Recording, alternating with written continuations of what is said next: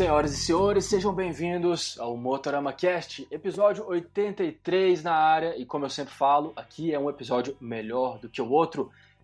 E o convidado de hoje vai mostrar isso para todo mundo. É um cara com quem eu já estava afim de conversar há muito tempo e finalmente chegou a hora. Daqui a pouquinho eu vou apresentar ele para vocês e antes, claro, mandar um, um agradecimento a todo o nosso público, todos vocês que assistem os vídeos lá no canal Motorama, escutam o podcast do Motorama. Igual você está fazendo agora, quero mandar um abração para você que tem participado, que tem engajado, tem mandado um feedback aqui, agora que o Spotify permite que a gente faça os comentários nos podcasts que a gente tanto gosta. Eu mesmo falo isso porque eu sei o tanto de coisa boa que tem por aqui. Eu sou um completo viciado no Spotify, eu passo o dia inteiro ouvindo música ou podcasts. E para mim é uma alegria também poder participar aqui e trazer o meu conteúdo através dessa plataforma. Mas é verdade que o Motorama Cast está presente não só no Spotify, mas também em toda e qualquer plataforma de áudio que você for procurar. E se você não quiser ouvir nenhuma plataforma de áudio também, tá tudo ok. Basta acessar portalmotorama.com,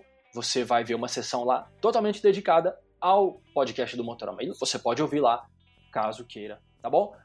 Teve alguma dúvida? Quer participar? Manda um e-mail para mim, manda uma DM para mim, arroba canal Motorama, arroba Hugo Renault, entre em contato comigo, da forma que você quiser. No episódio da semana passada, cara, na minha opinião, foi um dos melhores. Gravar aquilo ali foi muito bom, a gente rachou o bico o tempo, o tempo inteiro. Eu e meus dois grandes amigos, Rodrigo e Miguel, a gente estava relembrando da viagem que a gente fez mês passado, quando a gente desceu lá pro Against the Wind, em Curitiba, com as nossas motos e com todos os perrengues e com todos os detalhes sórdidos que só quem ouviu aquele episódio tá sabendo. E, é claro, mandar um grandíssimo abraço pro meu parceiro o patrocinador desse projeto que tem estado aí comigo ao longo de três anos aqui no programa, claro, vocês sabem de quem eu estou falando, Petronas Sprinta, o óleo que é conexão máxima. Galera, coloca o Petronas Sprinta no motor da sua moto, você vai ver o que é a resposta rápida que a sua moto pode oferecer através do motor dela. Petronas Sprinta, muita performance, muita proteção acima de tudo e, é claro, aquela conexão máxima que você pode sentir com a sua moto. Petronas Sprinta muito obrigado. Acesse as redes de Petronas Sprinta para ver o que a parceria entre essas duas marcas, Motorama e Petronas Sprinta, traz de maravilhoso para vocês. Vamos entrar direto no universo de hoje, que está fascinante, eu garanto para todos. Vocês devem se lembrar que alguns episódios atrás eu levantei o seguinte, a seguinte pergunta aqui. Quem escuta o Motorama Cast sabe. Por que, que a Truxton é uma moto tão irada? E aquele episódio deu tão bom, deu tão bom, que agora nós estamos fazendo a parte 2. E para me ajudar aqui hoje, bater um papo classe A, como eu sei que vai ser, eu estou recebendo aqui hoje nada mais, ninguém mais, ninguém menos do que Vini Andrade, do Vini Garage. O Vini, vou apresentar ele antes. Ele é designer de motocicleta. Ele é um completo alucinado, entusiasta de motos clássicas, assim como a gente. Só que ele reforma as motos. Ele cuida dos projetos. Além disso, ele participa de várias viagens e eventos. Então é por isso e muito mais que eu estou tendo a honra enorme de receber esse cara incrível aqui. Vini Andrade, obrigado pela sua presença, irmão. Como é que você tá, beleza? Obrigado, Hugo. Muito obrigado, cara. Fico até lisonjeado com esse monte de elogio aí, rapaz. Não é elogio, cara. Isso aí são coisas que eu tô afirmando para todo mundo que estiver nos ouvindo, porque eu sigo você há muito tempo, sou um fã do seu trabalho, a gente compartilha é, muito, muitos gostos em comum. O pessoal que vai ouvir a gente hoje vai entender essa afinidade, a gente vai tratar acima de tudo, de uma motocicleta que é muito especial para você e é para mim também. E você é um, um, convidado da mais alta classe aqui, porque eu entendo que você é um dos especialistas, talvez um grande especialista de Truxton no Brasil, e para mim, como um fã dessa moto, é uma honra poder estar conversando com você, porque eu tenho certeza que você vai trazer é, muito conhecimento, informação, muita luz a esse assunto que, que tanto nos agrada, né? Tanto a mim quanto quanto o nosso público aqui. Então, obrigado por ceder um pouco do seu tempo aqui. Eu sei que você é um cara muito ocupado, então para mim é uma honra. Eu fico lisonjeado com a sua presença aqui. Obrigado. E Bom, cara, você muito, tá aí? Muito, tô aqui, muito obrigado, cara. Desculpa que ficou um pouquinho longe o áudio. É, tá. Cara, é um, é um prazer falar sobre motos, qualquer uma que seja, né? Eu sou um apaixonado por motos de uma forma geral. E a gente sempre tem aquelas preferidas na vida, né, cara? E eu, como um amante de moto clássica, a Truxton R é, foi para mim assim, uma coisa muito ponto fora da curva. É, eu já conhecia a Truxton 900, já, já, achava legal, mas nunca quis ter, nunca foi aquela coisa assim, poxa, eu quero muito ter essa moto. Na época era uma moto cara para mim e tal, eu sempre fiquei naquela de ainda não era hora e tal. E aí quando começou a sair a Tucson R lá na Europa, cara, eu ficava sem dormir, virava noite vendo resenha, enquete, as coisas, tudo, tudo que eles publicavam dessa moto eu ficava lá fora acompanhando, assim, tipo, esperando se será que vem, será que não vem. E aí quando ela veio pro Brasil foi aquela amor à primeira vista, né? Não deu para resistir. É. Felizmente ela veio, né? Em 2016, todos nós recebemos ela, podemos ver ela. Eu, eu penso que para você, com certeza, foi um momento de catástrofe, poder estar tá vendo hum. aquela moto que você até então já acompanhava pela internet, tinha visto todos os vídeos, como eu imagino que você viu, viu todas as fotos. você vê aquilo ali na sua frente, colocado ali, é uma experiência incrível, né? E aí, enfim, da mesma forma, eu penso que no momento que você pôde é, fazer o teste nela pela primeira vez e, e, também no momento que você pode comprar a sua e levar ela para casa, tudo isso é muito maravilhoso. Cara, você sabe que, que a época que eu comprei a moto foi uma, uma, maluquice, né? Eu chegou em 2016, eu olhei aquela parada, fui na, na inauguração aqui da, da, dela na Triumph, fiquei apaixonado pela moto, ainda não tinha teste da moto, só tinha vindo uma ou duas unidades aqui para ficar à disposição. E aí eu fiquei doido na moto e a moto custava caro para mim na época. Eu fiquei, caraca, e agora? Eu quero muito, mas não tenho dinheiro. fiquei desesperado. E aí isso me mobilizou. Eu pedi demissão, eu troquei de emprego para poder melhorar o dinheiro para poder comprar a moto. Aquela coisa que a gente tá acomodado no lugar, né? Tava bom e tal, mas era aquilo ali. Quando eu tive esse desejo, essa, essa angústia de ter a moto, eu saí panfletando emprego novo no mercado, mudei de emprego só para poder comprar tudo. Consegui comprar a minha em 2017 e na época eu parcelei ela sem entrada em 48 vezes. Foi uma loucura, assim, tipo, Acho que eu nem faria isso de novo hoje com qualquer outra moto. Me corrija se eu estiver errado. Nessa época, essa primeira Truxton sua foi a, a, prata, né? Nós estamos falando da 1200R prata, e hoje em dia você tem uma vermelha.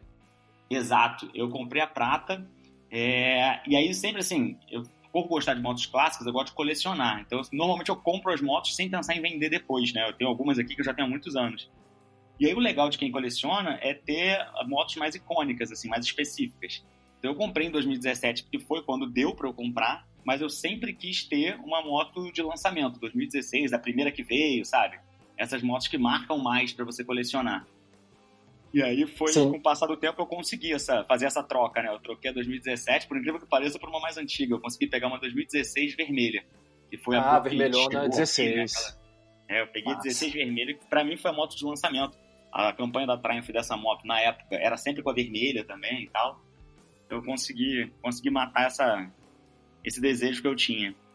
Interessante demais. E a Truxton, ela é, sempre foi incrível porque é uma moto que te possibilita fazer algumas coisas, fazer algumas modificações. Claro que ela é já de fábrica uma Café Racer, a 1200R, eu diria que é a Café Racer absoluta, provavelmente não existe outra moto nesse segmento que se equipare a ela. Então é, é massa que ela já tem um norte, ela já tem uma direção ela, ela é uma café racer. Mas dentro desse escopo de ser uma café racer, ela pode ter ou não a carenagem frontal, ela pode ter diversos tipos de banco, enfim, mesmo já tendo uma, uma, uma, direção que ela aponta, não significa que ela não é uma moto altamente customizável. Então ela pode sim ter várias formas, correto? E na sua opinião, qual que é a melhor forma que essa motocicleta pode ter?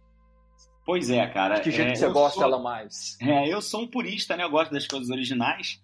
Então eu comprei ela e comprei aquele kit track, que é o que vem com a bolha, retrovisores, é um, é um kit que prepara ela como se fosse para pista, né? Sim. E, e, todos os itens originais da Triumph. Na época, quando ela lançou, tinham mais de 200 acessórios opcionais para Truxton. Era assim, um universo de possibilidades absurda para você customizar essa moto. Hoje, isso eu comprei a, a cinza foi assim, e quando eu peguei a vermelha, eu fiz questão que também fosse uma unidade com esse kit, porque eu acho que ela fica linda com aquela bolha. Eu acho que é outra moto. A Tucson é, é normal, né? Que vem de fábrica, já é maravilhosa, entrega tudo que promete, mas eu curto muito esse visual mais retrô ainda, quando coloca a bolha e tal. Eu acho muito bacana. E esse kit, especialmente, ele, ele tem outro item que é o santo grau da coisa toda, que além da carenagem, ele tem o, as ponteiras Vansenheim, que, que são Cara, essa ponteira, ela é tão incrível, né? E ela fica tão incrível na Truxton, na Speed Twin, eu diria que fica muito louco também. É a mesma, se eu não me engano. Que recentemente eu vi, gravei um vídeo sobre uma Continental GT 650 que bem customizada também, foi feita aqui, aqui, em Brasília, foi feita pelo Jimmy da Steel Custom. Uhum. E o uhum. dono da moto, o Sami, que prestou depoimento lá no vídeo que eu, que eu gravei dele, ele fala assim, ó, ele tem essa, essas ponteiras na Continental GT e ele fala assim, cara, eu tava à procura de, uma, de umas ponteiras, tava em dúvida e tal, nenhuma tava me agradando tanto, até o momento em que eu montei em uma Speed Twin que estavam com essas ponteiras aqui da Triumph e da Van Heinz. E aí no, na hora eu não tive dúvidas. Era, era, era essa, são essas ponteiras que eu, que eu decidi na hora que eu queria ter na minha, na minha Continental. E é claro, é altamente é, adaptável também, e hoje em dia a moto dele tá lá com isso. E, e, é claro, é uma Continental GT, é outra moto e tal, mas isso mostra que a, essas ponteiras são incríveis. E, e se não fosse a Truxton, talvez não a gente não, elas. não teríamos elas. Então, mais um favor que a Truxton fez para todos nós e para a indústria também. É uma, é uma baita opção de, de, de acessório para, enfim, pelo que eu posso ver, algumas opções de motos com motor dois cilindros, que sejam né, em linha. É uma, é uma solução muito interessante, cara. Sim. Até para Street Twin também, lembrei, né? A Street Twin fica show de bola com essa ponteira. A Street Twin é a moto que hoje chama Speed Twin 900. Fantástico. É, se me falha a memória, tem até uma, uma Van Heinz para ela mesmo, não tem nem usado a Truxton. Atrás ah, é, já pra ela. É, você uhum. tava, tava falando da Continental GT, cara. Eu tenho uma aqui na garagem também, né? Uma edição que saiu só uma... um ano. Uma preta com dourado. Ela foi vendida preta só com dourado. É, Black Magic. É isso. E aí o que que eu tô, o que que eu tô pensando em fazer nela? Já tô namorando fazer isso há um tempo, não fiz ainda. Quando a gente compra a Truxton R com esse kit, você recebe o kit como um adicional da moto. Tudo que já é, é você tem todas moto, a, é, exato, você tem todas as peças que você já teria e mais exato. aquelas, né, que, que fazem parte E aí eu tenho aqui na minha garagem o escapamento original da Truxton, o retro o, o, os acessórios, as setas originais, tudo da Truxton original. Aí eu tô pensando em botar uhum. isso na Continental GT que eu tenho aqui para fazer uma Continental GT com uma, uma pitada de Truxton. Boa ideia, e não vai ficar nada mal. E para você, isso aí é. Você faz isso aí com dois pés nas costas, né? Sim, sim, isso é tranquilo. não é nenhum desafio. Uma coisa legal ah, de, de, falar da Truxton com a, a poltrona Heinz é que o som dela fica um pouco mais legal. Não é assim uma coisa que muda absurdo na moto, mas fica mais legal. Porém, se você juntar a ponteira Heinz e o The Cat, né, que eles chamam de X-Pipe aqui no Brasil, Uhum. E abrir, né, aquele, tirar aquele catalisador que fica ali embaixo da moto, além da moto estar mais leve, o som fica uhum. aí sim muito legal, cara. Muito legal mesmo, porque ele fica grave, mas não fica alto a ponto de incomodar. Ele não fica essas motos absurdas de alto e fica bonito. O som desse motor, sem o, o catalisador e o, e o Heinz fica muito bom, cara. Muito bom mesmo. Na sua você tem o, o X-Pipe também? Na minha eu tenho. Ficou muito legal, cara. Aqui Isso que você. Cara, eu tenho um grupo só de Truxton, né? Então já tivemos sete Truxtons andando juntas aqui. E a gente Olha só. eles param num barzinho, param em algum lugar, as pessoas ficam até. O que, que é isso? De onde é que ah. saiu tanta moto igual? Que gangue é essa, né? Que coisa. parece cena de filme. pois é, cara. Todo, mundo de Truxton. Oh, eu gostaria de ter uma e poder fazer parte desse clube. Quem sabe um dia, né? Ó, oh. oh, é, voltando uns dois parágrafos aqui na conversa, porque você acabou de falar um troço que para mim sempre foi muito interessante. Voltando um pouquinho aqui nos escapamentos Van Serrans, para mim você deu a definição que é que é assim, é a mais pura verdade. Eles não deixam os barulhos dessas motos altos, gritantes demais, nada daquilo que pode incomodar às vezes alguém, ou às vezes até nós mesmos, né, que estamos ali em cima da moto lutando. O que eles fazem é dá um, uma, um som mais encorpado. É quase como se fosse o mesmo som, mas você dá uma, um grave ali, né? Ele não fica mais alto. Ninguém que não escutaria a moto vai passar a ouvir, porque não tá mais alto. Ele só tá mais assim, mais grave, um timbre mais.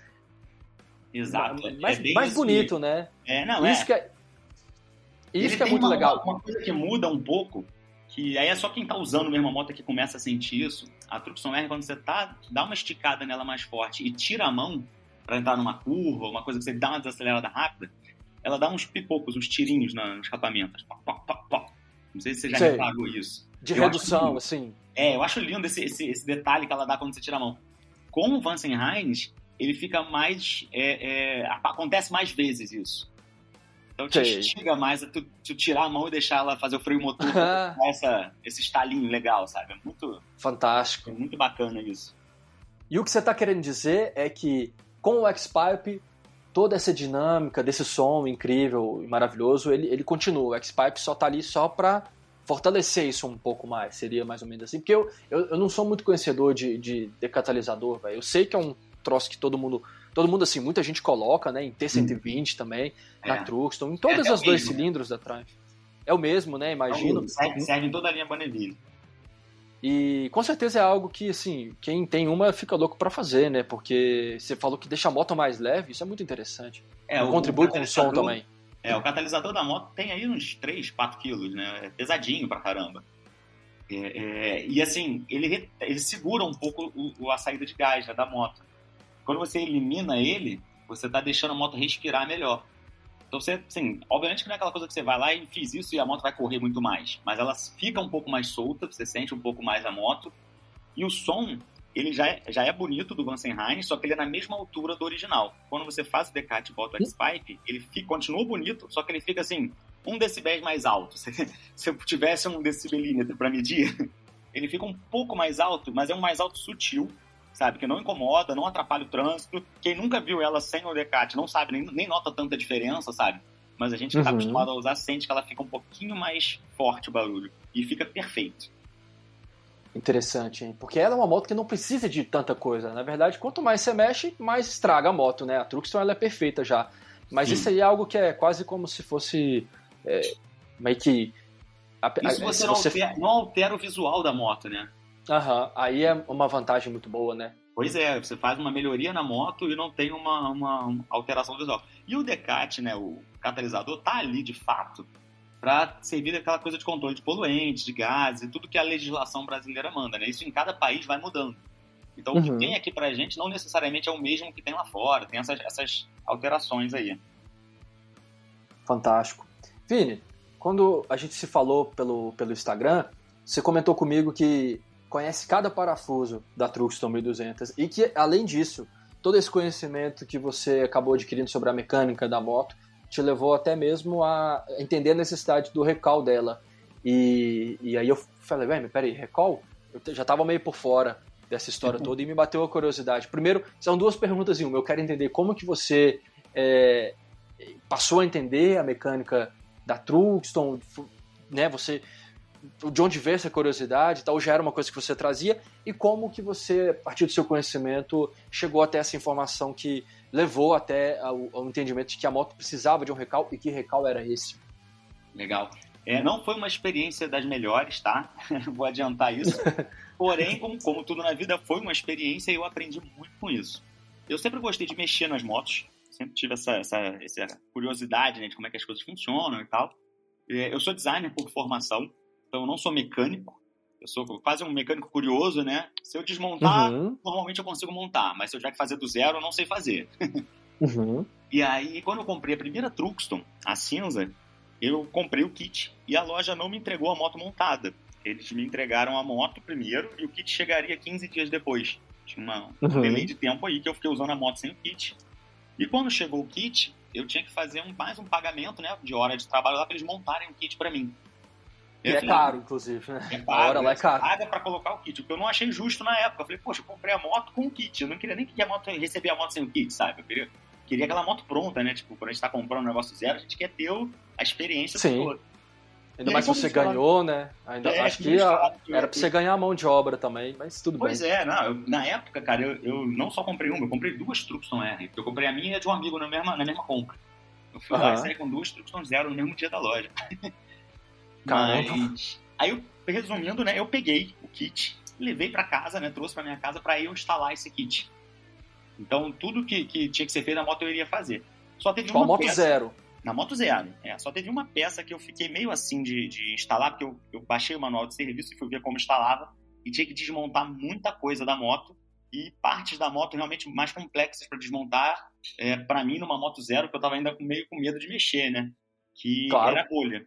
Quando você coloca essa bolha na moto, você tira uh, todo o suporte original do farol, você tem que desmontar Sim. a suspensão dianteira, trocar o ferro, né, a aranha do farol, que vai para uma. O farol fica uns dois palmos mais à frente da moto, para poder entrar com a bolha e botar tudo. Isso aí era muito mais complexo do que eu esperava fazer, principalmente numa moto zero, né? Nas minhas mais velhinhas de coleção aqui, eu até desmonto mais que são mais simples, né? E aí eu pedi na loja, paguei para eles fazerem. Isso foi, acho que, a minha melhor escolha na vida, porque uhum. eles fizeram a instalação desse, desse kit da bolha, da parte da bolha, que coloca o farol para frente e estica ali o, a parte de chicote da moto pro farol. Recebi a moto com isso já instalado e coloquei todo o resto. Troquei tudo mais que veio no kit. Eu é, só não coloquei a, o punho, que vem no kit é um punho branco. Eu não gostei muito Isso. do branco. Mantive oh, eu acho bonito, cara. Eu gosto. É, eu mantive o preto. O meu tá aqui na caixa até hoje, nunca nem abri. se, se você comprar uma Trux, eu te dou ele de presente, tá prometido. Opa, tá aí, ó. Mais um, mais um incentivo pra ganhar, não, comprar a moto. Aí, tá aqui, é seu. É, Obrigado. E aí, cara, eu fiz uma, uma alteração minha também que eu achei legal. A Trux original, ela vem com uma fita de tanque, né? Um ferrinho com Isso. que protege o tanque ali para remeter aquela galera, aquele tempo de antigamente que a pessoa não botava gasolina no tanque nas corridas, perdia tempo. A pessoa trocava o tanque inteiro por um tanque cheio só com uma travinha, né? Uhum. E aí ele vem de fábrica, né, com um kitzinho que é um plástico, uma borrachinha e uma fita de metal. E quando você compra esse kit tracker, ele vem com uma fita dessa com bolinhas, né, é, vazada com, com bolinhas e é de couro embaixo. Uhum. Eu fiquei no maior dilema porque na hora que eu fui montar, eu gostava do couro, mas não gostava das bolinhas. Sim. Aí o que, que eu fiz? A minha cinza, até hoje, tá com outro rapaz que é amigo meu também, tá com ele, até hoje tá assim. Eu desmontei as duas peças, fiz uma nova com couro e ela sem as bolinhas. E aí botei na moto. e aí, Você mesmo que fez. nesse processo, é, um comentário extra esse, que eu achei muito bacana uhum. de fazer, recomendo. Uhum. É, nesse processo, eu acabei conhecendo bastante da moto, porque eu fui montando ela inteira. Troquei todas as setas, tive que trocar uma opção de coisa. Troquei o escapamento da moto, botei o Vansenheim lá. E aí desmonta bastante coisa. Botei na minha moto, botei a pedaleira de garupa, que ela não vem de fábrica, ela, ela é monoposto e não tem nem lugar para garupa. E aí, beleza, fiquei super animado e comecei a usar a moto. Uns dois meses depois, a minha seta parou de funcionar. Aí eu fiquei. A, a, a de LED do, do kit. A de LED do kit. Aí eu fiquei intrigado. Pô, cara, moto zero, né? E aí, como eu conhecia todo mundo da Triumph aqui no Rio, fui lá na loja. Ah, pô, a seta parou aí e tal. Eu, pô, sem estresse, bota lá na oficina que a gente resolve. Aí botei uhum. na oficina, eles trocaram a seta, botaram outra e me liberaram. Aí eu pensei, pô, beleza, queimou a seta, normal, acontece, né, LED. Passou mais um, um, uns tempos, um mês, um mês e pouco, assim, tudo em períodos curtos, sabe? Aí a buzina parou. Aí cara, começou a dar pequenos problemas de elétrica na moto que eles sempre resolviam, pontualmente, né? Mas não, não parava de dar problema. E aí eu fiquei com essa moto quase um ano tendo problema. Assim, tipo, toda hora problema, ficava lá um tempão. Fiquei até um pouco chateado com, com a loja do Rio, né? Fiquei aquela, aquela coisa de, poxa, vocês não conseguem resolver e tal. E aí foi a hora que eu comecei a, a. Pô, peraí, se eles não resolvem, eu tenho que dar um jeito. Aí comecei a eu também tentar resolver. Então eles, Sim. eu levava lá, eu ficava na oficina, eu olhava junto, pô, mas pode ser isso, pode ser aquilo, e reclamava, dava esporro lá dentro, era uma confusão. E aí foi com isso que eu fui entendendo melhor o que estava acontecendo com a moto. E aí, no final de quase dois anos, eu fiquei com essa moto com problema. No final, a gente descobriu, entendeu o que estava acontecendo. E aí, uhum. o problema todo da moto é que quando você coloca a, o kit track, né, que você estende a frente dela para botar o farol e a bolha, ela estica um pouco mais o chicote, e esse um pouco mais que estica o chicote torna ele vulnerável a enquanto você vira o guidão e, e soltando ele, e esgarçando o fio. E aí isso vai dando mau contato e queimando parte da moto. Ah. E aí, cara, eu fiquei tentando explicar isso para trás. Eu falei, eu liguei para a fábrica, eu falei, olha só, pega a minha moto, ela tem um problema crônico, tal, não para de queimar parte, leva ela para a fábrica para avaliar o que está acontecendo para poder ver, para não acontecer em outras motos. Que eu queria resolver uhum. o problema. Eu sabia que era um problema da minha unidade ali e tal. E eu tinha outros amigos que tinham que não estavam tendo problemas. E aí ficamos nessa um tempão. Até que um dia, cara, eu tava andando na moto. É, aqui no Rio de Janeiro, fui fazer uma curva. No meio da curva, a minha moto desligou. Assim, parou, apagou. E aí, pô, cara, tipo, reflexo, sorte, chame, chame do que quiser, meti o pé no chão, voltei com a moto, não tava tão, tão rápido, era uma curva fechado e tal, tava mais devagar. Uhum. Consegui equilibrar a moto e aí parei assim, falei, caraca, é impossível, cara, não dá, não pode ser. Aí liguei a moto, ela ligou. Aí eu virava o guidão pra direita, né, esticava o fio, ela desligava. Aí eu, caraca, vou pra Triumph. Aí dali de onde eu tava, liguei, fui pra Triumph devagar, sem virar o guidão e tal.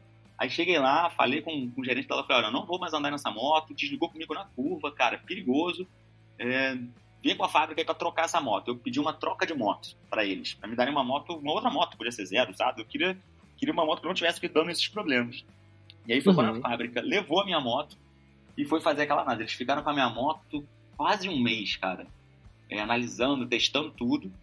E aí, uhum. depois desse período, já tive, tive, tive outras confusões com eles lá para poder, porque tava demorando e tal.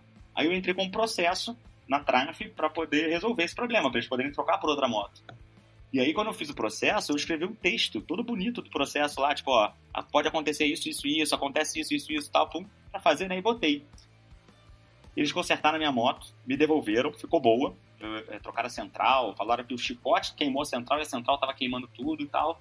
E aí ficou boa. E aí, incrivelmente, um mês depois que, eu, que passou toda essa confusão, eu recebo um e-mail da Triumph falando que todas as Tructons que colocaram no kit tem um recall. E aí tem aquela carta uhum. que sai no, no, jornal, né? Aí eu fui ler o recall.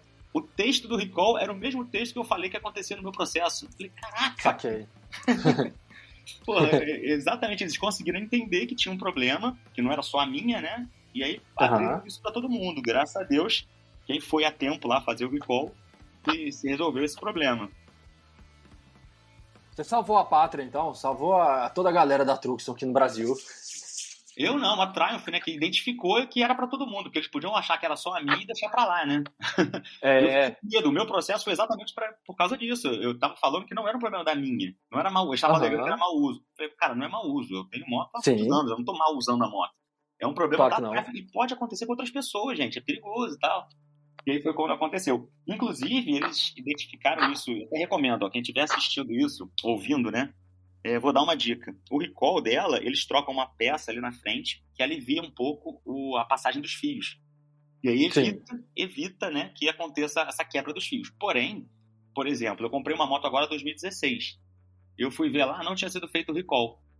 Então eu tô desde 2016 com os fios sendo descarçados dessa moto. Uhum. Entendeu? Aí o que, que eu fiz? Quando eu comprei a moto, eu escrevi uma cartinha para a fábrica, para a Triumph, Triumph Brasil, expliquei toda, todo esse processo, falei, contei a minha história com a, com a 2017 cinza, falei que estava com a Dora Moto, e é verdade, eu gosto muito da Truxton, assim, melhor moto do mundo para mim. e aí expliquei que eu estava comprando uma 2016 e que tava, não estava com recall. E não adiantava eu hoje, em 2022, quando eu comprei a moto, levar na Triumph para fazer o recall, porque ela rodou esse tempo todo sem o recall. O fio já pode ter sido desgraçado. Então, eu pedi é uma cortesia da fábrica que eles trocassem o chicote para um chicote novo, revisassem a moto toda e tal. E, pasme, o cara atrás aceitou e fez tudo para mim. A minha moto ela já passou por uma revisão de chicote de elétrica, me deram um chicote novo, trocaram a ignição da minha moto, que tava com o fio já começando a dar problema. Fizeram essa revisão Sim. toda e botaram o recall. Eu achei, pô, bom demais. parabéns pra Triumph, né? Porque fizeram Reconheceu, né? Pô, quando é, quando é bom tem que elogiar, né, cara? Claro, e, e depois disso aí, nunca mais. Nunca mais. Mil, mil maravilhas. Tranquilo. Moto... Aqui. Opa, bom demais, bom demais. Com a cinza eu rodei 35 mil quilômetros e vendi. A vermelhinha agora uhum. ela tá com 12. Ela uhum. é mais uhum. antiga e menos rodada. Menos rodada, aham. Uhum. É, essa daqui eu ficava ah. namorando ela. ela. Ela é de um senhor aqui do Rio, ele comprou a moto. E desde que ele tem essa moto, eu já ficava, pô, quando for vender, fala comigo, sabe? Essas histórias você vai. Eu ainda tinha Trumpson cinza, mas já falava isso pra ele, porque era 2016 vermelho e tal. Uhum. E aí foi quando ele resolveu vender, eu falei, é minha. pode, fantástico, pode fantástico. Hoje, infelizmente, pelo menos aqui em Brasília, não sei como é no Rio, talvez tenha mais aí, talvez tenha menos, não sei. Porque aqui, apesar de ser uma cidade bem menor, tem moto pra caramba e tem. E, e, e tem algumas motos clássicas até. Não dá pra, não dá pra ignorar, assim, não dá nem pra reclamar. E tem um, um bocado de Truxton. Eu mesmo vendi algumas na época em que eu trabalhei lá na Triumph, trabalhei aqui na loja da Triumph de Brasília de 2013 até 2018 e durante um ano desse tempo todo aí eu fui vendedor e aí é, acompanhava mais de perto a saída da moto. Então tem algumas aqui, eu sei disso, mas é, não, não, são tantas, não dá para dizer que é uma moto que ah eu vejo todo dia. Não, não vejo uma Truxton todo dia. Mas hoje, especialmente hoje, eu vi uma tá em uma loja de, um, de, um, de uns amigos meu, pessoal lá da Brasília Motos, para quem eu faço vídeos para eles lá, hoje eles estavam com, com uma Truxton, que provavelmente não deve ficar muito tempo lá no estoque, tendo em vista que é uma, que é uma moto que é, é bem procurada e, o, e, o, e o paixão e a paixão e o carinho por ela eu vejo que só aumenta, né? Até porque constantemente a gente tem pessoas que estão descobrindo a Truxton, ainda não, não, não tiveram a chance, ainda não prestaram atenção, e agora, na procura de uma moto nova, acabam encontrando ela como, como uma alternativa. E é lógico, ainda, a gente ainda conta com a sorte de ter elas aí disponíveis no mercado seminovo. é, já que infelizmente a Triumph, por alguma razão, não traz mais a Truxton para cá. Eu não tenho a menor ideia do porquê que a Truxton foi descontinuada. Você tem? Pois é, eu não tenho ideia. Descontinuada no Brasil, lá fora ainda tem, né? No Brasil, claro. É, lá, menos mal, fora, né? É, e lá fora saiu a Truxton RS, que é uma mais apimentada um pouco, né? Ela vem com 108 cavalos e tal. Tem um upgradezinho. E quando ela anunciou lá fora que ela ia sair, eu já fui na loja, já falei, cara, a primeira que chegar é minha. Pode reservar, porque eu já tinha uma Truxton, então era mais fácil para mim vender a minha e comprar outra, pagar a diferença. Ele tava mais dentro da realidade. E aí fui animadaço lá e, cara, tô até hoje esperando chegar essa primeira aí. Pois é, eles quebraram o nosso sonho, né? Você nem tanto que você já tem a sua, você já garantiu, mas para todo cara, mundo que ainda não, não conseguiu a sua, você não, você não, você vai lá na Triumph, na loja da Triumph e não vê mais uma pois Truxton. É, você é muito, que é nessa, triste. maluquice de mexer em moto que eu tenho aqui, né? Eu já cogitei, já cogitei não, eu ainda cogito um dia, né? Em comprar uma Speed Twin, que é o motor da Truxton, é uma Truxton com, com outra cara, né? Uma mesmo chassi, motor. mesmo motor. É, só que é a Speed Twin nova, né, de 2022, 2023 para cá, já vem com a mecânica da Tucson RS. Olha só. Então, se eu tenho uma Tucson e compro uma Speed Twin, eu troco tanque, troco escapamento, troco tudo, guidão, boto, boto a suspensão, boto tudo da Tucson na Speed Twin e fico com o motor da, da RS e depois eu vendo a minha Tucson com uma Street Twin.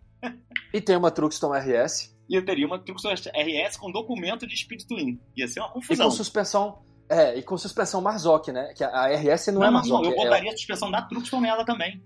Eu traria tudo. ah, tá. Pra aproveitar o motor da, da ah, o motor do quadro, tá. né? Da, da Speed Twin.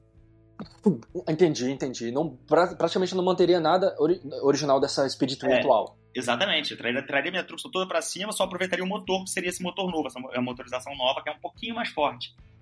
e aí, como é que você né, venderia né, a. pessoas que têm, têm maluquice na cabeça para fazer uma coisa dessa.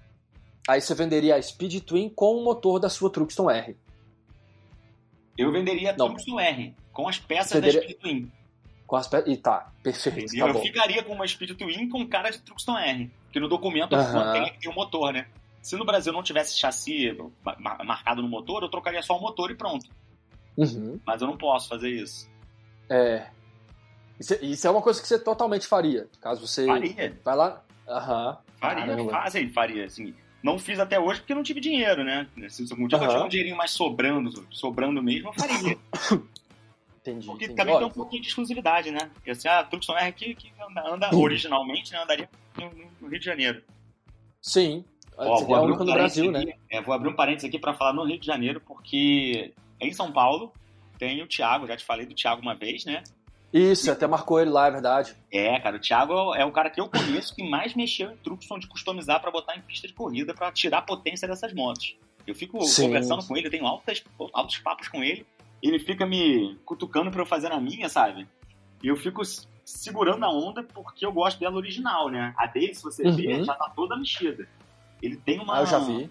Ele tem a Truxton 900, acho que ele botou turbo e nitro. Turbo. Cara, eu fico imaginando é. como seria numa moto adicionar um nitro. E vai pra pista, né? Pois é, ele pista. pista. E aí ele não estava satisfeito, comprou a Truxton R. Conversei com ele e tal, ele perguntou bastante coisa pra mim sobre a diferença e tal. Falei, cara, do jeito que você mexe nessas motos, se tu pega a base da Truxton R pra botar turbo, nitro e, e tudo que você fez na Truxton 900, tu vai poder competir uhum. com esses speeds tranquilamente na pista. E ele ah, sim. tá fazendo, tá fazendo. Sim, que ela, ali o chassi tem muito potencial, o motor eu acho que tem também, né? Mesmo das 900 refrigerada ar, que é uma moto que eu também considero assim fantástica até, até hoje, mesmo tantos anos depois. Não tem o que falar, né? Eu gosto muito dela também. Você, você gosta dela? Eu acho ela bonita, mas eu não gostei dela. Não sei se é porque era outros tempos também, né? Eu não gostei dela, da ciclística dela. É, tinha umas particularidades. o texto nela é meio complicado, né? É, e eu achei ela um pouco pesada para fazer as coisas. Pesada. A R tem o mesmo peso. E você não é, sente esse é peso quando você tá andando. Não sente, não sente. É, acho que a evolução que ficou ali mais nítida, né? Porque em 2016 a gente viu uma evolução completa. Sim. E acho que o que mais me pegou na época e até hoje é não só ver o aumento dos números da potência, do torque, e aí você olha pro peso, o peso não aumentou nada. Na época eu ficava me perguntando como é que eles conseguem aumentar tanto a potência, o tamanho do motor, a capacidade cúbica aumenta, mas no entanto o peso permanece o mesmo. Isso aí é a nobreza dos materiais, né? Mostra o tanto de qualidade que está empregada ali naquele Sim, projeto. Não, e não só o peso continua o mesmo, a sensação de peso diminui, né? Então, é, ciclisticamente... O que eles fizeram ali, que eu ando na minha Truxton R, eu sei que ela não é uma moto é, esportiva, dessas uhum. esportivas que são leves e maleáveis, mas dentro da proposta dela de ser uma clássica para acelerar, né? Que ela não é uma clássica para passear só, ela é para acelerar, ela tem motor, suspensão, Sim. tem tudo de, de, primeira linha. Ela entrega o que você espera. Eu, eu acelero a Truxton R e faço viagens aqui pela, pela região serrana do Rio de Janeiro. Eu ando junto com, com as motos mil cilindradas de, de, de japonesas quatro cilindros, sabe? Tipo, uhum. não, fico, não fico assim. Óbvio que a, na velocidade final elas têm maior e tal, mas no geral para andar na, na, na, estrada e tal, eu não fico para trás, sabe? A moto tem um desempenho muito bom perto dessas esportivas e a ciclística dela é muito legal, cara. Ela, ela entra nas curvas junto com as outras, sabe? Frenagem é tudo, tudo equivalente a uma moto esportiva boa, sabe? Você diria que o freio também? O freio, principalmente. Uhum. O, o, freio da Tucson R, eu, eu, eu tenho por experiência isso. Às vezes eu empresto a minha moto para alguém andar, sabe? E o, uhum. primeiro susto que a pessoa toma quando entra, sobe na Tucson R não é o quanto ela acelera, é o quanto ela freia. É, o freio te, te empurra para frente, né? É, a pessoa senta na minha moto e começa a andar. Obviamente a pessoa vai devagar para sentir a moto, ela não, não está acelerando igual maluca. Então ela começa a andar. Aí para, por qualquer motivo, um trânsito, um sinal, uma coisa, ela tem que parar. Quando ela encosta a mão no freio, ela, ela trava a roda, assim, porque ela não está acostumada que é só botar o dedo em cima, sabe? E ela é, tá travada, é... se assusta, pé no chão, dá. Assusta. Isso, cara. Falou, é, cara, uhum. o freio dessa moto é para parar a moto. Aham. Uhum. É impressionante mesmo. Oh, e aqui, na, falando mais da parte sua como um designer, e eu vejo que você tem vários projetos, conta para nós como é que funciona a dinâmica, porque você tem a sua oficina, né? Vini Garage é, é, o, é, é o seu espaço, correto? Correto, cara. A Vini Garage ela tem uma história meio confusa, porque eu sempre fui apaixonado por moto, né? E aí eu morava em apartamento e tinha uma garagenzinha embaixo que eu fazia minhas coisas e tal, muito, muito sutil. E aí eu me mudei para uma casa enorme, grande assim. Eu moro hoje numa uhum. casa bem grande, que meus pais moram na casa maior e eu tenho uma casa menor nos fundos.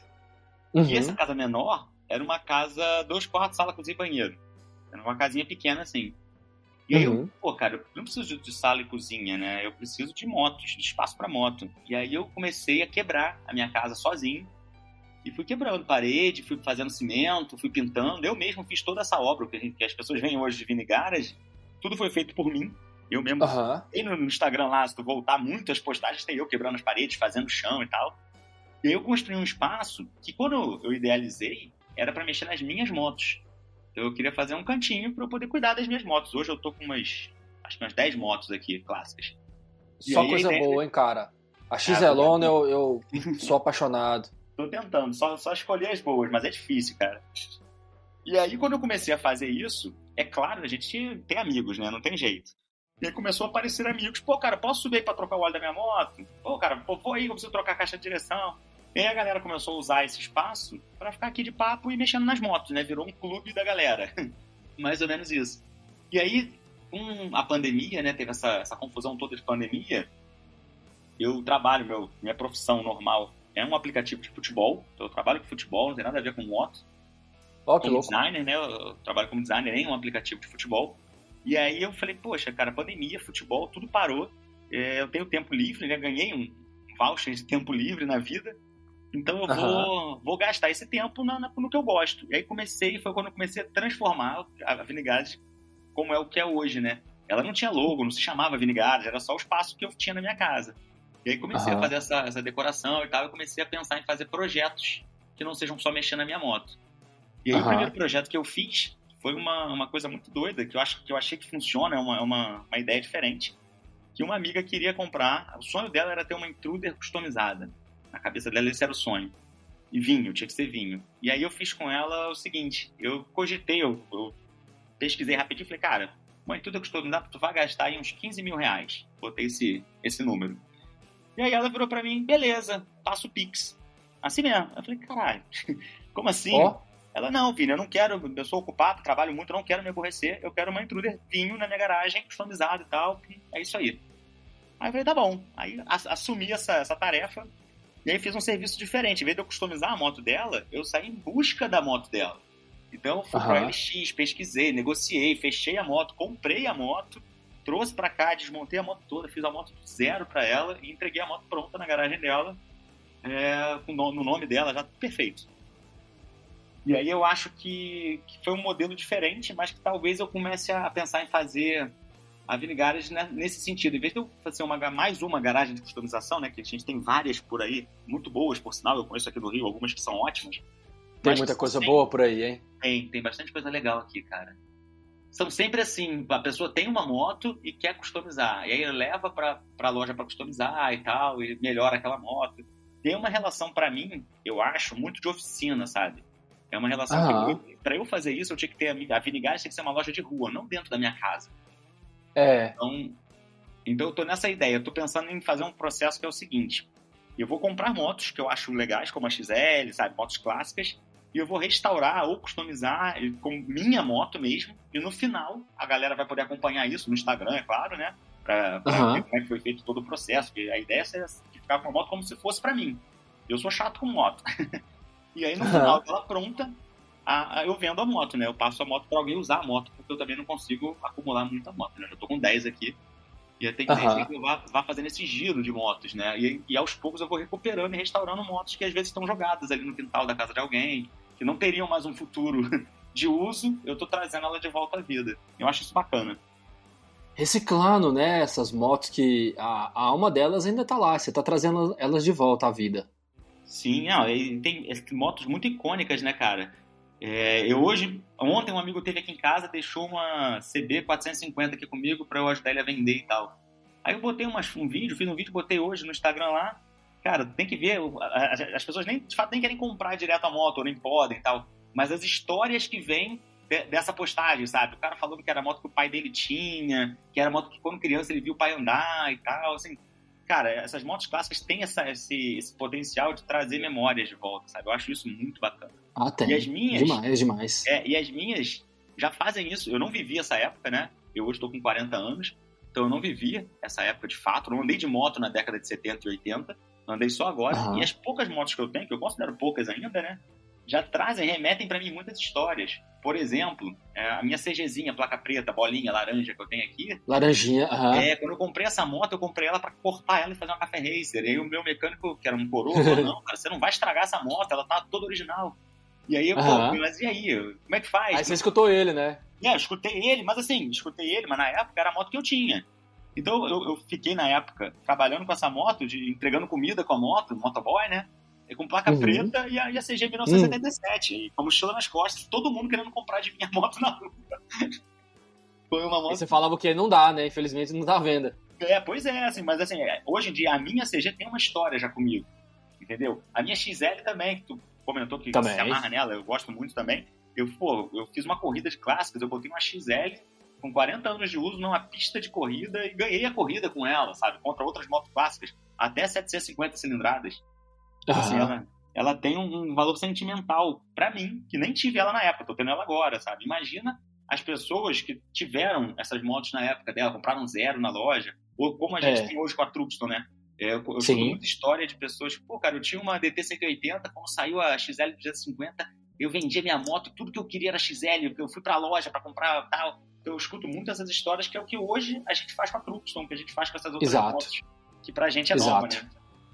É, a Truxton é para nós exatamente como a XL foi na época, imagina, a CB750 foi desde o momento que foi lançada lá fora, da mesma forma quando surgiu aqui no Brasil, todo mundo sabe. É, não importa se a gente não tava lá na época, você não viveu isso, eu também, não, infelizmente, não, não vivi, mas a gente escuta as histórias hoje em dia. É, era a moto que era almejada, né? Era uma moto que era, até, vamos lá, impossível de ter, mais até do que a Truxton, porque, sim, a Truxton é, é cara, mas a CB, por tudo que falam, era muito mais cara, né? Só eu quem escuto, tinha realmente era quem tinha muita grana. Eu escuto muito dos amigos aqui, colecionadores. Eu tenho um, grupo muito grande de colecionadores do Rio e do Brasil, né? É, a gente que se coleciona acaba se conhecendo, né? Muitas motos a gente compra entre a gente, né? E aí uhum. eu escuto muito o, o, pessoal contar, né, que na, naquela época, quem tinha uma 750 era o rico, era o cara que tinha muito era dinheiro. Era o rico, era. É, eu hoje trato a minha CG como uma motinho. A CG é a minha motinho. Na época, a CG uhum. 125 era uma moto média. Era a moto. É, era uma moto média, não era uma motinha. É, na, na, época eu penso que assim, no, porque hoje em dia todo mundo encara a CG como o quê? Como a, a moto de baixa cilindrada, a moto de entrada, vai ser provavelmente a, a, a primeira moto da pessoa, né? Na é. época, 40, 45 anos atrás, não era, não tinha muito essa história de que, ah, primeira moto. Não existia primeira moto. Você é, tinha moto, moto, entendeu? Tanto é que quando... Moto, na década de 70 tinha muito moto menor do que a CG, não sei se você lembra disso. Eu, por exemplo, comprei uma agora. Eu fiz um passeio aqui, na, no Alto Boa Vista, no Rio de Janeiro, só com pequenas motos da década de 60 e 70. Uhum. Era, 50, era comum ter motos de 50 cilindradas, 70 cilindradas, 80 cilindradas. Eram as motos mais comuns, assim, sabe? Então a 125 uhum. já era uma moto realmente média. Eu, Isso. Eu, eu, fiz o passeio com a minha moto agora, e a minha moto era a maior moto que tinha no passeio. Uhum. Diga que pareça. No final do passeio, fiquei emocionado e comprei uma ST70, tá aqui pra eu reformar. que massa, que massa. Mas... E é isso mesmo, cara. Era o que a, tinha na época. É, a 125 não é que era uma moto de entrada, era simplesmente a moto. Aí você pensa, quando a Honda trouxe a CB400, a gente pode ver pelas propagandas da época, não existia essa história. Hoje, 400 cilindradas, média cilindrada, jamais. Era uma alta cilindrada. E aí você pensa no impacto de quando veio uma 350 da Yamaha ou uma 750 da Honda. Era absurdo. Eu penso que era, né, pelo menos. Era, não, não pense não, tenha certeza, era mesmo, é, eram motos muito, muito, muito é, é, cogitadas pela galera, as pessoas queriam muito ter, e inclusive a, a, brincadeira, né, que o pessoal fala da viúva negra, né, muita gente que morreu nessas motos, em parte é realmente porque elas não freavam tão bem, né, porque naquela época a tecnologia uhum. era diferente, mas em parte também era porque as pessoas estavam acostumadas a motos menos potentes. Então quando uhum. você sai de uma moto menos potente e pega uma moto bem mais potente, a sua tendência é não tem ainda o reflexo para a velocidade média que você vai andar, sabe? Tipo, quando eu tô passando Entendi. por minha CG, eu passeio a 60, 50 por hora, assim, velocidade média. Se eu pego uma Truxton para andar, eu tô andando a 80, 90 por hora. Então tudo uhum. se para mais rápido, entendeu? E daí, muito dessa questão também veio justamente da, do despreparo da galera, né? Sim. Andava numa 125, no outro dia, o que, que tinha ali para testar? Uma 350 da Yamaha, que andava um absurdo que tinha, que tinha uma válvula Y PVS lá que tu tava dando, oh. dando, força, do nada ele entrava e te jogava no poste. Porra, você tá louco, cara. Você tá louco, é. Infelizmente muitas vidas se perderam ali. E, e não tinha segurança e... também naquela época, né? Vamos, vamos lá, né? Ninguém é, usava capacete, é, que segurança Aham. era cada um faça a é. sua. Nada disso aí ajudou também, né? a, a, preservar as vidas. E você tem alguma referência para passar pra gente quando o negócio é é, desenvolver um design ou, ou cuidar? É, alguém que você é, se, se, se espelha, pode ser daqui de dentro do Brasil ou de fora, algum, algum nome assim que você falar, ah, esse aqui é um, um, cara que é um figurão para mim. Sei lá, ah, tem... Walt Siegel, que, é. faz muitas Ducati, tá ligado? Sei lá. Então, aí, aí em São Paulo, aí em São Paulo não sei é de Brasília, mas em São Paulo tem um cara que eu só acompanho ele, eu acho o serviço deles assim fora da curva no Brasil. Eu acho que eles estão padrão Europa, Estados Unidos, sabe? É um uma galera fora da curva que é da SR Corse. Uhum, sei demais. Não sei se você já conheceu eles, eles mexem mais em Ducati. Sim, sim. Cara, mas eles têm, eles, eles fizeram, eu tô conversando com eles há muito tempo, né? Eles fizeram um workshop lá, eu não pude ir, porque eu tinha outra coisa para fazer no dia, eu tinha que ir pra São Paulo, era um, era um rolo completo para mim, não dava. É, uhum. Mas eu já falei para eles, do próximo que tiver, estarei lá só para conhecer uhum. o lugar, sabe? Os caras fabricam as peças, sabe? Eles não, não fabricam ali no AliExpress, botam uma seta, sabe? Não é aquela. É. Tinha muita customização do cara pegar as coisas e montar na moto. Uhum. E eles usinam as peças, eles fabricam as coisas, sabe? Até parte elétrica das motos, sabe? Eles têm um, eles estão num nível bem acima do que a gente costuma ver. É... E as motos que quando saem de lá, cara, pô, são lindas. É realmente um absurdo. Excelente, excelente referência. É, SR Corse Todo Mas, mundo que está assim, nos ouvindo deveria dar uma olhada, porque eu merece. acho que eles são um ponto fora da curva, tá? Eles são, para ah, mim, sim. uma referência no Brasil. É uma exceção. Se um dia eu chegar perto daquilo, eu vou ser, vou estar muito satisfeito. Mas também temos, é claro, pessoas normais, né? Tipo, pontos que são, são valem ser, ser falados, que são boas. É, vou dar uhum. um exemplo aqui no Rio, de referência, né? Aqui no Rio a gente tem um, um rapaz que faz pintura, chamado Magu. É, uhum. Ele é, fica em Botafogo, né? O cara é, tipo, falou em pintura, ele é o melhor pintor que tem no Rio para fazer. É, ele faz customização, ele faz as coisas na loja dele, mas a parte de pintura, ele é um cara já bem mais velho, ele é um senhor, né? Vamos chamar de. Ele é um senhor já, uhum. mas o cara é muito bom em pintura. Muito bom mesmo. E aí ele é uma referência de, de, de pintura. Eu tô aprendendo, tô dando os primeiros passos. Magu, deixa eu ver aqui, porque esse de cabeça eu não lembro. Ah, cê, é, cê... Ele é pequeno aqui no Rio, ele não é, hum? não é super famoso. Mas... Deixa eu ver se é esse aqui. É, acho que eu encontrei. Motofolks by, Motofolks, by Magu. É. Ah, tá. A Motofolks quem cuida mais, assim, é o filho dele e tal, tem, tem uma equipe lá. Mas quando você quer pintar, eu, pelo menos, as indicações que eu, que eu dou pra galera, pede pro Magu pintar, que é o pai dele, uhum. que é o uhum. senhor. Uhum. Aí, cara, fica perfeito as coisas. Uhum. O, o, vou dar um spoiler aqui, né? O motor da minha Truxton R foi hum. pintado pelo Magu. Uhum. Ele, o motor da Truxton R ele é prata de fábrica, né? É um motor Sim. padrão. E depois aço de escovado, anos, né? É, aço escovado. E depois de alguns anos, a Triumph começou a, a botar motores pretos nas motos, né? Já viu? E esses motores. Hoje todas clássicas são, né? Então, e esses motores, eles não são pintados, não é o prata pintado de preto. Ele tem uma textura diferente. É uma pintura diferenciada naquilo ali, não é só tinta. Isso, isso. É. Não, é, não é, exatamente, não é uma cabine de pintura, pronto, manda um jato preto, não. Exato. Ela, fabrica, ela é manufaturada daquele, daquele, é o material, né? Isso, então. O Magu fez o meu motor daquele jeito. Sei. Com a textura e tudo, exato. Com textura, com tudo. Se você olhar o motor da minha Tucson R e o motor de uma moto zero da Triumph preto, é o mesmo motor. É a mesma coisa. Eu já botei do lado pra, pra, pra olhar, falei, caraca, que trabalho impressionante, Uou. cara. Fiquei feliz, né? Porque é a minha moto. Ficou linda, ela Posso te perguntar? Aham, uhum, fica, tá muito linda, sem dúvida nenhuma, mas posso te perguntar por que que você optou por fazer assim, deixar o motor igual das novas, ao invés de permanecer não, não foi original igual? É, não foi uma opção minha. É, quem fez foi o antigo dono, foi o Coroinha que tinha a moto ah. antes de mim. Ele aham, tinha aham. Quando eu conheci a moto, não tinha isso. Depois ele fez isso, eu curti, achei legal. E como eu já aham. queria comprar, por ser a, de entrada, tá pouco rodada, ele quase não usou. Eu comprei essa moto, ela tava com 6 mil quilômetros rodados. Nossa! e assim, assim, o motor, se fosse mal pintado, se eu tivesse olhado e parecesse aquela coisa ruim, eu não ia comprar a moto. Eu ia falar, pô, cara, eu queria a original e tal. Só que do jeito que foi feito, parece realmente que é o motor original da Triumph, sabe? Eu falei, caralho, E combinou a moto preta, a moto vermelha com o motor preto, sabe? Ficou Sim. bem legal. E, e eu... isso. Desculpa, pode, pode é, falar. Eu abracei ela com esse motor. Talvez se eu comprasse pelo prata eu não fizesse isso.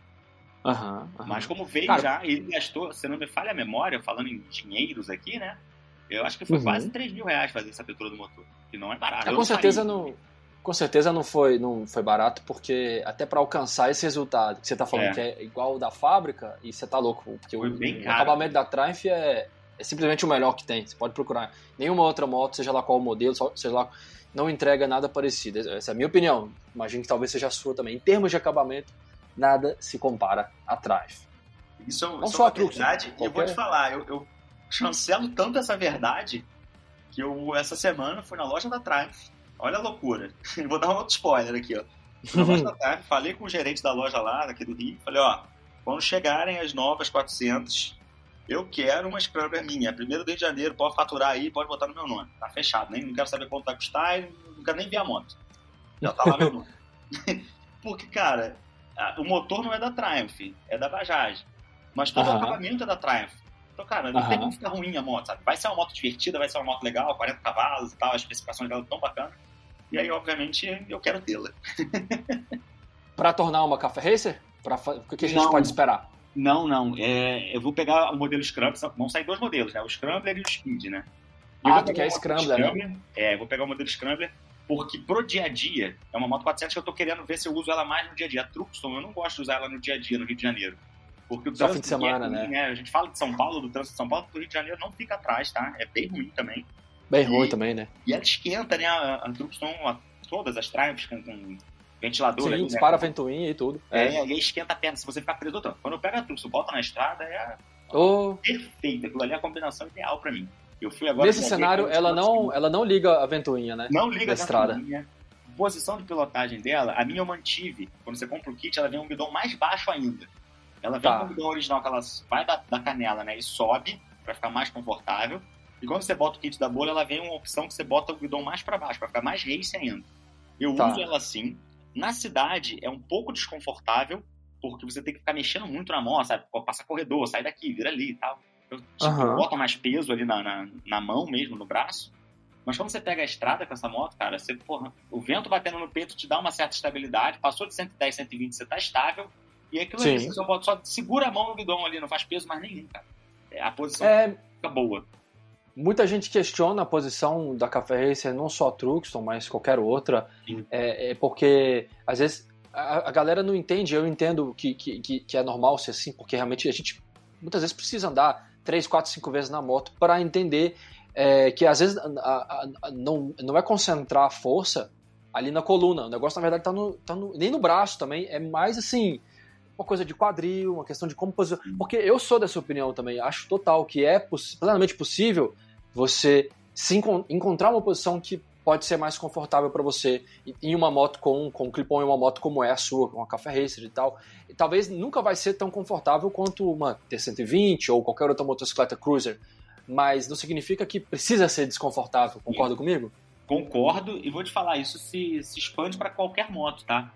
É, eu acho qualquer que moto, é. Na moto, você trabalha, você tem uma conversa com a moto ali de posicionamento, oh. velocidade, tudo ali tá conversando. Um exemplo que eu dou é a Scrambler 1200 da Triumph, que eu tive uma aqui. Cara, eu acho essa moto maravilhosa, é gostosa de andar pra caramba, mas aquele cano por cima esquenta a perna. E esquenta mesmo, uh -huh. entendeu? Esquenta, e, assim, sim. Dá, não, não, não, vou comprar essa moto porque esquenta? Não, você vai ter que trabalhar, essa, conversar com esse cano enquanto você tá andando com a moto. Pô, pegou uh -huh. uma situação, uma reta, dá, abre um pouquinho a perna, vai entrar numa curva, aí você pode fechar a perna lá, mas também não fica muito tempo. Então você vai se adaptando à moto, né, para poder tirar o melhor da, da posição que ela, ela, oferece. Toda moto tem isso. isso.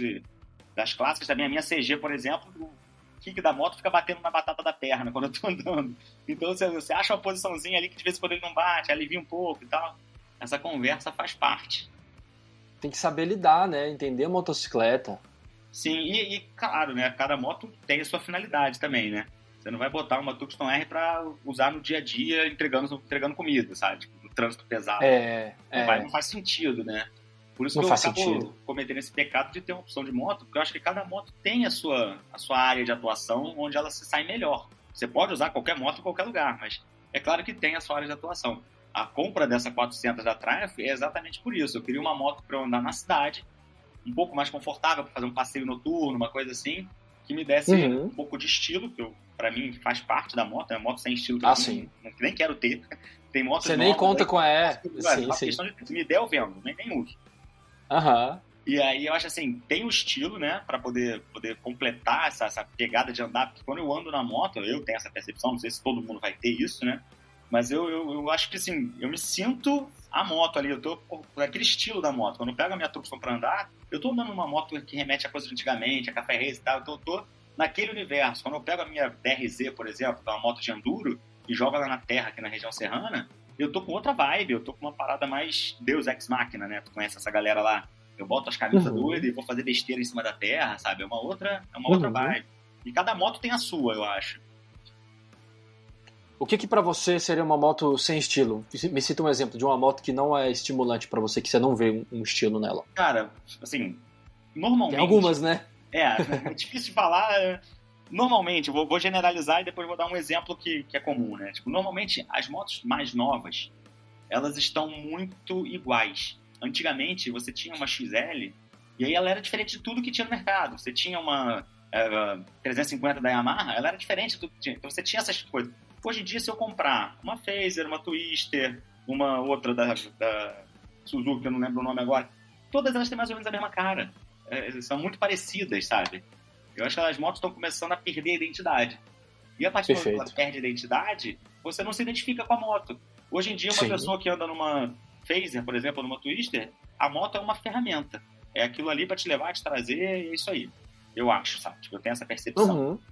Uhum. É diferente de quando você anda numa moto mais clássica, você tem uma história por trás da moto, sabe? Eu, eu tenho esse. E aí, assim, por exemplo, uma moto que eu acho que deveria ser uma, muito legal, muito maneira, e eu hoje em dia já nem quero, porque no Rio de Janeiro tem muito problema de assalto também, é a XRE 300. Sim. Cara, ela é a evolução das motos que eu tenho. Eu tenho a XL, eu tenho Sim. a XR, eu tenho a DR. Então, assim, o processo natural era eu ter uma XRE 300 para usar no meu dia a dia. Eu nunca comprei. Porque eu acho que ela uhum. perdeu essa, essa pegada off-road, sabe? Ela virou só uma moto grande cheia de plástico. E sem tanto estilo.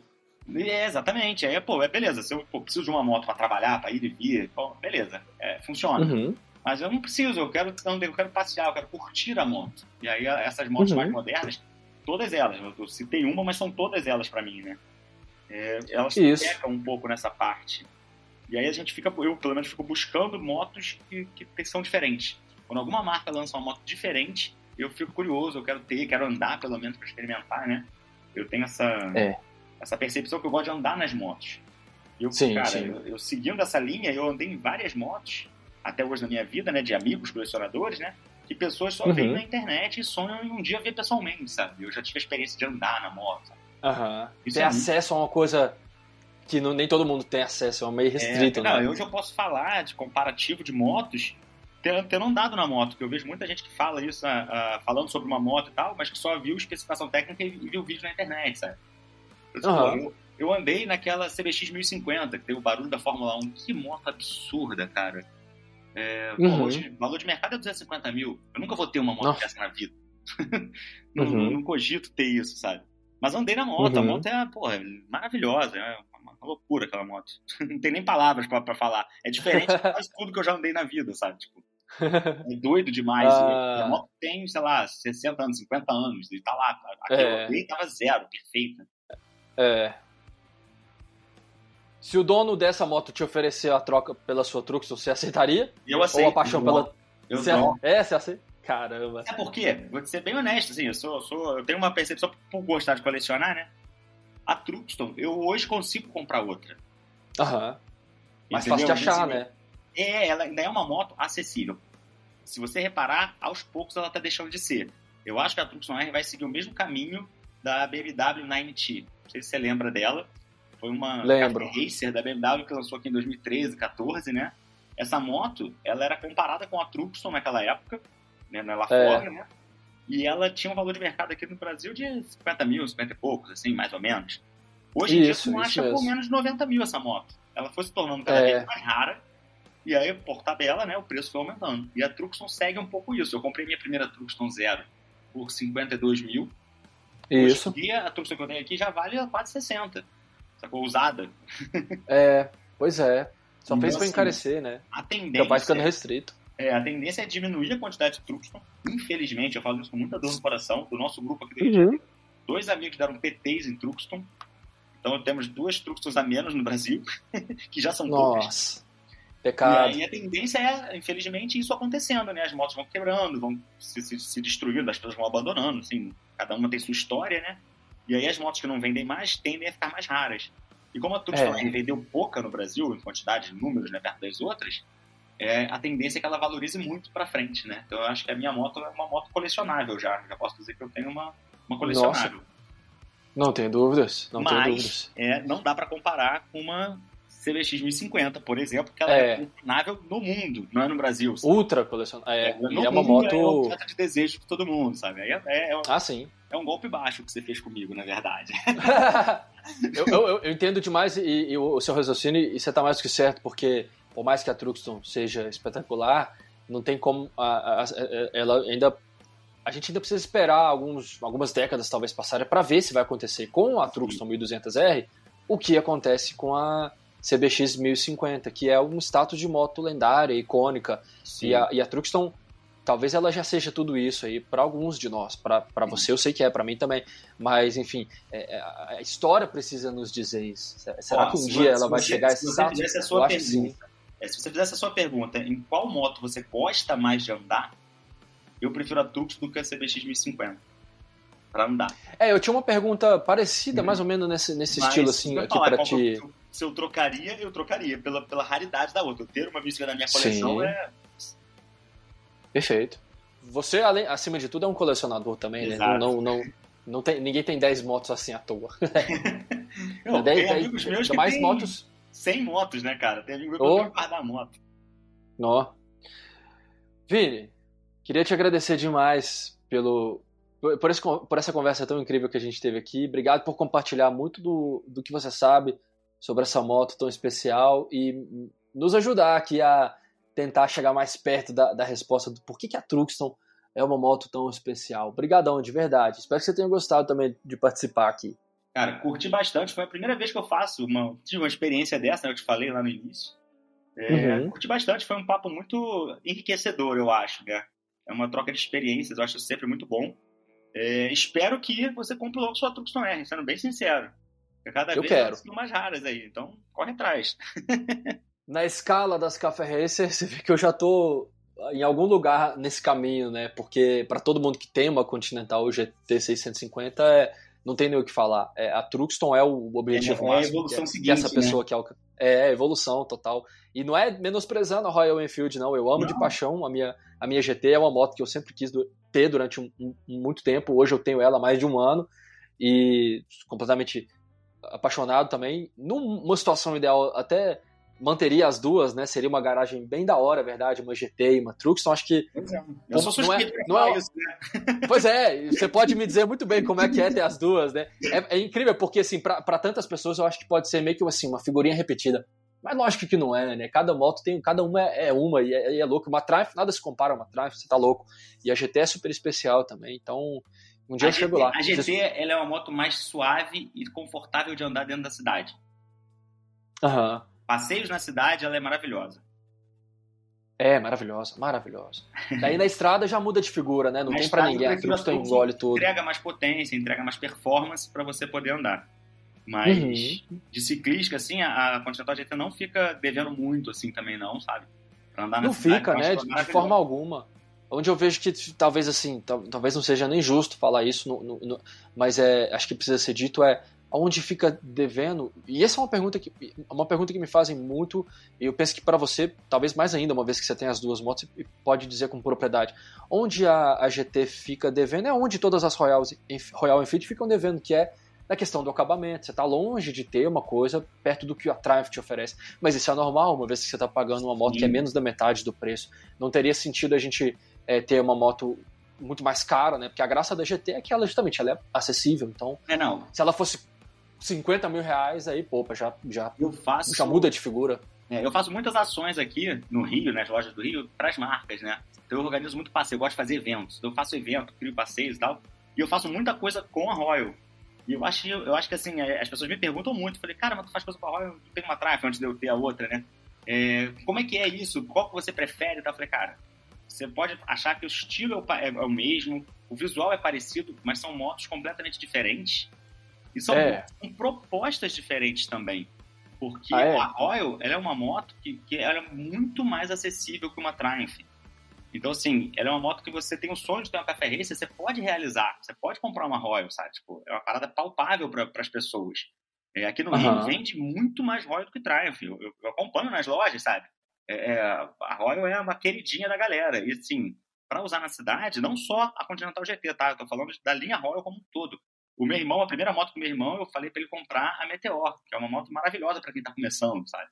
Então, assim, tem é, é, aquelas coisas que a gente sabe do acabamento, da, da coisa, mas isso se reflete no preço. Você está pagando por uma moto muito mais barata. É uma moto que você consegue comprar com uma facilidade muito maior.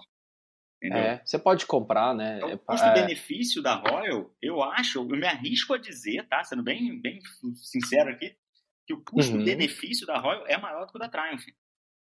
É, eu já pensei nisso também. Talvez se a, a, as Triumph fosse, vamos dizer assim, cada modelo, to, englobando uhum. todas aqui, generalizando, uh, se cada uma delas fosse 10 mil ou 15 mil mais barato, aqui no Brasil, né? Sim. Uh, talvez, talvez a gente poderia falar que o custo-benefício da Triumph é, elas, muito eram. É, elas eram mais baratas, de, em torno de 10 mil antigamente, né? Você Quando for... você tinha a Truxton 900 e a T100, que todas as duas estavam ali numa faixa de valor de 29.900 até 34.900, acho que era o Truxton. Era, era ótimo custo-benefício. Aí era o melhor. Aí você tá louco, mas isso aí você volta 10 anos atrás na história. É.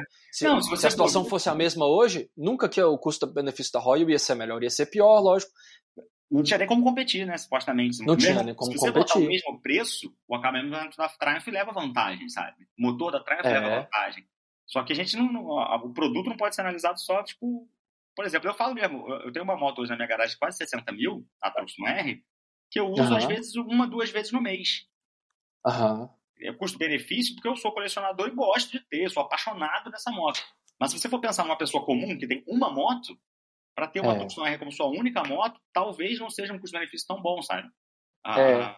é uma manutenção de moto premium, sabe? É uma, é uma moto é. objeto de desejo. Então, assim, não é, não é tão, tão a matemática, não é assim, ah, ela é melhor acabamento, então ela é melhor do que a Royal, ou não, sabe? Tem que ver a uhum. necessidade da pessoa. Eu, eu, ajudo muita gente que me, me procura no Instagram é, com isso. Pô, cara, eu quero comprar uma moto, eu tô na dúvida e tal. Aí eu sento com a pessoa e converso, explico e tal. Porque nem todo mundo precisa ter, por mais que tenha o dinheiro, né, uma moto de 60 mil para o que ela vai usar. Sim, sim, sim. Então, essa, essa, essa relação de, de valor-preço para valor-entrega, né, o que a moto está te entregando, tem que ser levado em conta também. É, com certeza. Aí já é quase uma. Quase não, é uma, um serviço de assessoria que você está prestando, consultoria, né? É, Interessante. É, eu só não recebo por ele, mas presto. Ah, seja bem-vindo ao meu clube, eu também nunca recebi um real por isso. Eu, eu só não ganho dinheiro, mas prestar o serviço eu tô firme. já é uma forma de monetizar, né? Você já está oferecendo a sua mão de obra, já está dentro. mas Bom, é isso, cara. Muito de verdade. obrigado pelo convite, é. cara. Muito obrigado mesmo. Bom, espero que você tenha gostado e, e, espero de verdade também que a gente possa se encontrar aí dessa vez presencialmente um dia, quem sabe. Se caso eu vá para o Rio de Janeiro.